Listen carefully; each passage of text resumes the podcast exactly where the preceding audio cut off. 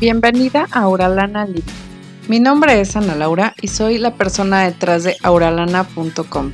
Mi deseo es mostrarte una nueva forma de relacionarte desde el entendimiento mutuo, de forma intencional y en profunda conexión. En este podcast hablaremos sobre tu personalidad, cómo romper con los patrones inconscientes que están saboteando tus relaciones, cómo generar la verdadera conexión con tus hijos y con tu pareja, y cómo reconocer tus emociones, vivir con ellas y hasta ser feliz en el proceso. Si lo que te estoy contando resuena contigo, quédate. Hay mucho por hacer si estás decidida. Comenzamos.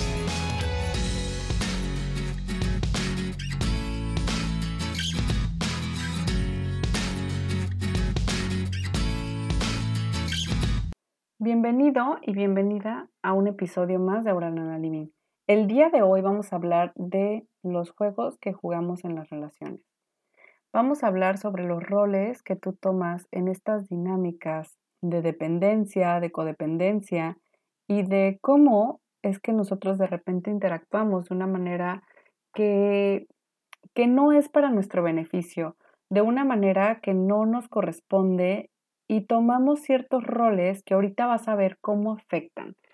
Entonces, súper, súper importante que te des la oportunidad con este episodio porque vamos a hablar de los roles y de los juegos que jugamos dentro de nuestras relaciones que no nos ayudan. Y vamos a hablar específicamente del triángulo dramático de Steve Cartman. Vamos a hablar de una relación de pareja y el ejemplo que te voy a poner es de una relación de pareja. Y vamos a hablar de que siempre en, en este triángulo dramático vamos a tener al rescatador, a la víctima y al perseguidor. Y es súper importante que te des cuenta que estos tres roles de los que te estoy hablando son roles que se dan en prácticamente todas las relaciones codependientes, en todas las relaciones en donde empezamos a tener estas dinámicas y cómo es, no es que una persona sea nada más codependiente y el otro no, cómo es que podemos generar una cierta dependencia con otra persona, cómo es que el otro puede ser que sea dependiente de nosotros, incluso cuando parezca que son personas frías, alejadas, inestables, inconstantes. Vamos a hablar de todo esto en esta parte del el triángulo dramático de Steve Cartman. Súper importante que te des cuenta de que estos roles, estos roles son muy comunes cuando se tratan de relaciones Em, es una forma o una dinámica cambiante todo el tiempo, donde podemos tomar varios roles, pero de eso te voy a hablar un poco más adelante. La primera parte que quiero que, que quiero que sepas es de qué se trata cada rol, ¿no? Vamos a hablar, te decía, del rescatador, de la víctima y del perseguidor. Y vamos a hablar de que cuando estás en el papel del rescatador, eres una persona que va a estar tratando de buscar amor por medio de los buenos actos, por medio de hacer cosas por los demás, de hacer cosas para que los demás estén contentos, para que los demás se sientan bien. De alguna forma, eres una persona que va a hacer cosas que tú crees que ellos no pueden hacer por sí mismos vas a pensar, eh, digamos que una persona dice, es que sabes que yo no puedo encontrar trabajo y entonces tú lo vas a hacer por esa persona. Es que sabes que yo no puedo eh, hacer esto si no hay quien cuide a los niños. Ah, ok, pues tú entras a hacer ese rescate. Es que sabes que yo no puedo ah, hacer esa llamada, despedir a una persona, cosas difíciles, cosas que realmente nos cuestan trabajo Em, ahí va a entrar el rescatador. Va a entrar específicamente a realizar esta acción que, que de alguna forma va a ser como una especie de ayuda para el otro. Y el rescatador se puede camuflajear simplemente por alguien muy generoso, una persona muy servicial, puede camuflajearse con esto, pero el trasfondo del rescatador es que dentro de esas acciones está buscando amor. ¿Ok? Bueno, vamos a hablar también de el papel de la víctima. El papel de la víctima es muy fácil porque es como un papel donde básicamente esta persona es de las que piensa que la vida le sucede, que todo le pasa, que se queja constantemente. Son personas que regularmente se pueden ver como, como indefensas, ¿no? Se pueden ver como indefensas, se pueden ver como...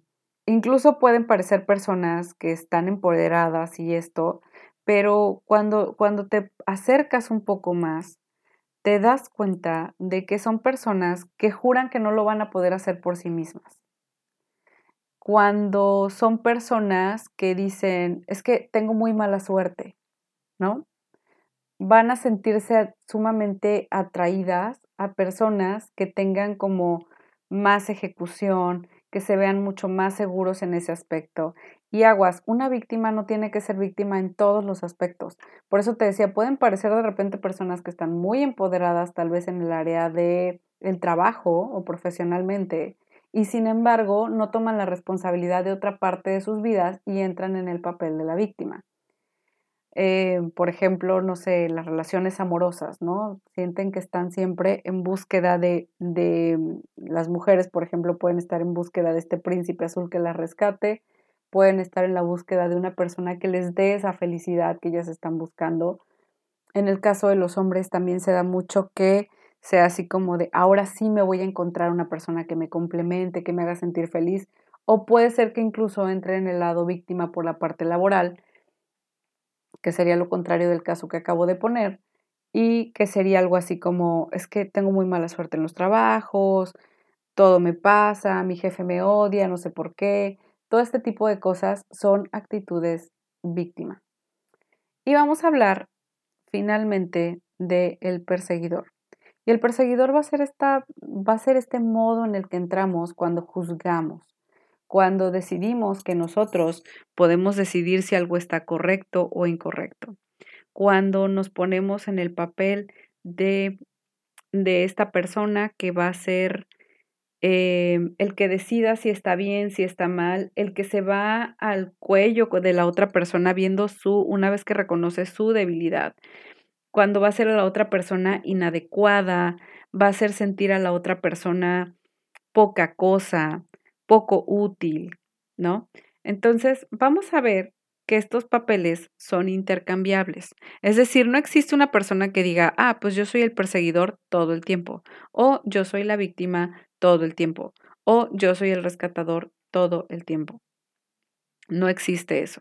Va a haber diferentes cambios de roles y puede ser que te identifiques con un papel más que con el otro, pero no significa que ese es tu rol final, porque regularmente en las dinámicas de relaciones codependientes o relaciones pues que no están bien, que son, eh, son relaciones que de repente van a tener un cierto problema en la convivencia, pues básicamente te vas a encontrar con estos tres papeles, ¿de acuerdo?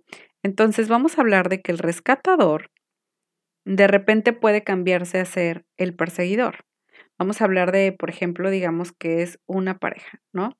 Y esta pareja, pues ella, digamos que le ayuda a su pareja con todo, ¿no? O sea, digamos que le hace de comer, que le, le eh, limpia la casa, cuida a los niños, vamos a hablar de una relación así, ¿no? Y digamos que en todo caso eh, esta persona es como, esa es su forma de demostrar amor, pues la ayuda, el servicio y demás. Pero vamos a hablar de que, de que tal vez esta persona hace cosas de más, ¿no? O sea, no sé, este, pide poco apoyo, piensa que su pareja no va a llevar bien las cuentas, así que las lleva ella, piensa que eh, si él, por ejemplo, se decide a faltar cualquier cosa al trabajo, lo justifica, la justifica, todo esto, ¿no? Vamos a hablar de que, de que esta persona está haciendo cosas extra y todo es pues para recibir el amor de la otra persona.